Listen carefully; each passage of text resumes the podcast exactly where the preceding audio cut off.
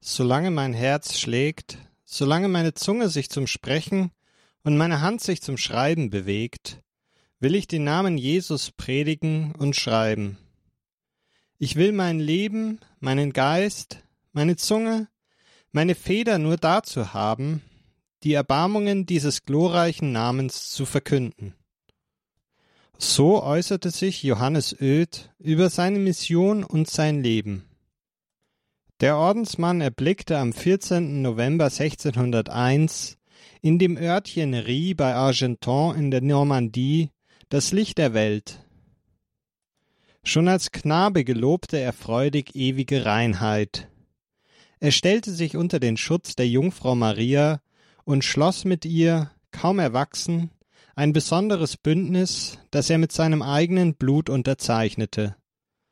Mit größtem Lobe vollendete er das Studium der Wissenschaften und der Philosophie. Heiratsangebote, die ihm gemacht wurden, lehnte er ab. Mit 22 Jahren und nach Ende seiner Studien trat er der Weltpriestervereinigung der Oratorianer bei und wurde 1625 in Paris zum Priester geweiht. Er wurde mit der Betreuung von Pestkranken in Argenton betreut, das damals von dieser Seuche heimgesucht worden war.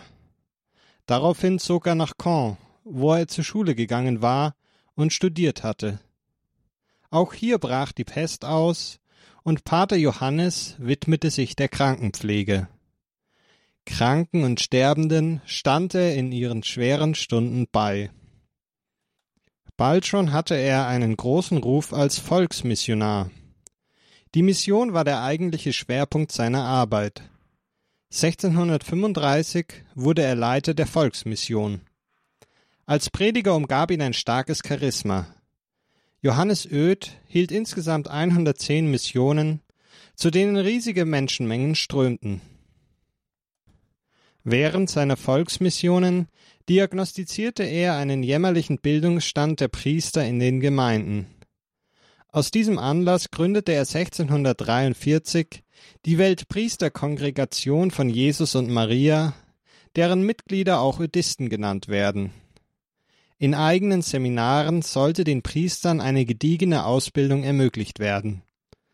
Die Einrichtungen, die er gründete, sollten auf drei Pfeilern stehen der Gnade, dem göttlichen Willen und dem Kreuz. Die Gründung der Weltpriesterkongregation sollte auch dem in Frankreich aufgekommenen Jansenismus entgegenwirken. Diese Bewegung geht auf Cornelius Jansen, einen Bischof von Ypern in Belgien, zurück. Jansen lehrte, dass der in Sünde gefallene Mensch keinen eigenen Einfluss auf seine Erlösung habe, auch nicht durch Mitwirkung in der göttlichen Gnade sondern dem göttlichen Gnadenwillen völlig ausgeliefert sei. Pater Johannes stellte demgegenüber verstärkt die Barmherzigkeit Gottes in den Mittelpunkt seiner Verkündigung. Zudem verfolgte er durch die Gründung der Kongregation das Ziel, die Verehrung des unbefleckten Herzens Maria zu fördern. Während einer Gemeindemission fasste er den Plan, zum ersten Mal in der Kirchengeschichte das Fest des Herzens Mariens in der Liturgie zu feiern. Zu diesem Anlass komponierte er sogar eigens eine Messe und ein Offizium, in denen seine Liebe zur Gottesmutter aufstrahlen sollten. Das erste Fest des Herzens Maria wurde am 8. Februar 1647 gefeiert. Ein wenig später, 1672, feierten die Odistengemeinschaften zudem das erste liturgische Fest des heiligsten Herzens Jesu. Vor allem verehrte Johannes Oeth das Herz Jesu, das er als bevorzugten Ort eines jeden Menschen bezeichnete, wo er in die Liebesbeziehung eingeführt wird, die Gott Vater mit Gott Sohn vereint.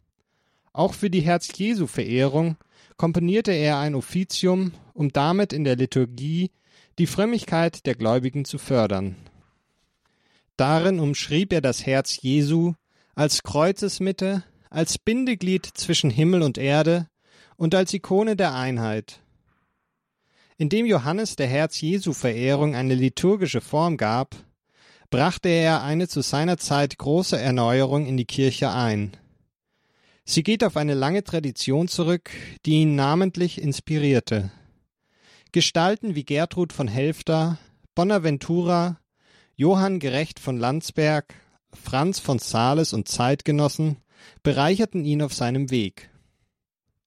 Nach der Gründung der Weltpriesterkongregation von Jesus und Maria gründete Johannes Oed 1641 in Caen ein Haus der Zuflucht, in dem sich fromme Frauen um ehemalige Prostituierte kümmerten, die ein neues Leben beginnen wollten. Daraus entwickelte sich die Ordensgemeinschaft Unsere Frau von der Liebe, aus der später die Schwestern vom guten Hirten hervorgingen. In den folgenden Jahren gründete Johannes Oed weitere Priesterseminare in der Normandie und in der Bretagne. Außerdem schrieb er Bücher, von denen das bekannteste Das Leben und das Königreich Jesu in den christlichen Seelen ist. Doch vor allem sein Einsatz für die Verehrung des Herzens Jesu und des unbefleckten Herzens Maria machten ihn zum Urheber, Lehrer und Apostel der liturgischen Verehrung des Herzens Jesu. Zudem ging er als größter Missionar Frankreichs in die Geschichte ein. Johannes Oed starb knapp 80-jährig am 19. August 1680 in Caen an der französischen Nordküste. Die Kirche Saint-Jean ist dort nach ihm benannt.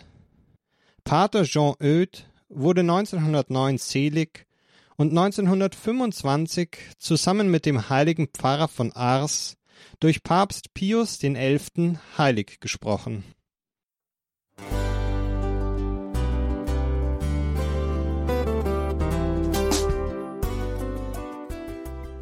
Liebe Zuhörerinnen und Zuhörer, vielen Dank, dass Sie unser CD- und Podcast-Angebot in Anspruch nehmen. Wir freuen uns, dass unsere Sendungen auf diese Weise verbreitet werden. Dieser Dienst ist für Sie kostenlos. Für uns ist er allerdings mit einem nicht unerheblichen finanziellen Aufwand verbunden. Deshalb sind wir für jede Spende dankbar. Alle Bankverbindungen unserer Spendenkontos können Sie über unsere Homepage horeb.org unter dem Menüpunkt Spenden einsehen. Dort besteht auch die Möglichkeit, online zu spenden. Natürlich nach den neuesten Sicherheitsstandards. Sie können diese Informationen auch bei unserem Hörerservice unter der Telefonnummer 08328 921 110 erfragen. Ich wiederhole die Rufnummer 08328 921 110. Vergelt's Gott für Ihre Unterstützung. Ihr Pfarrer Kocher.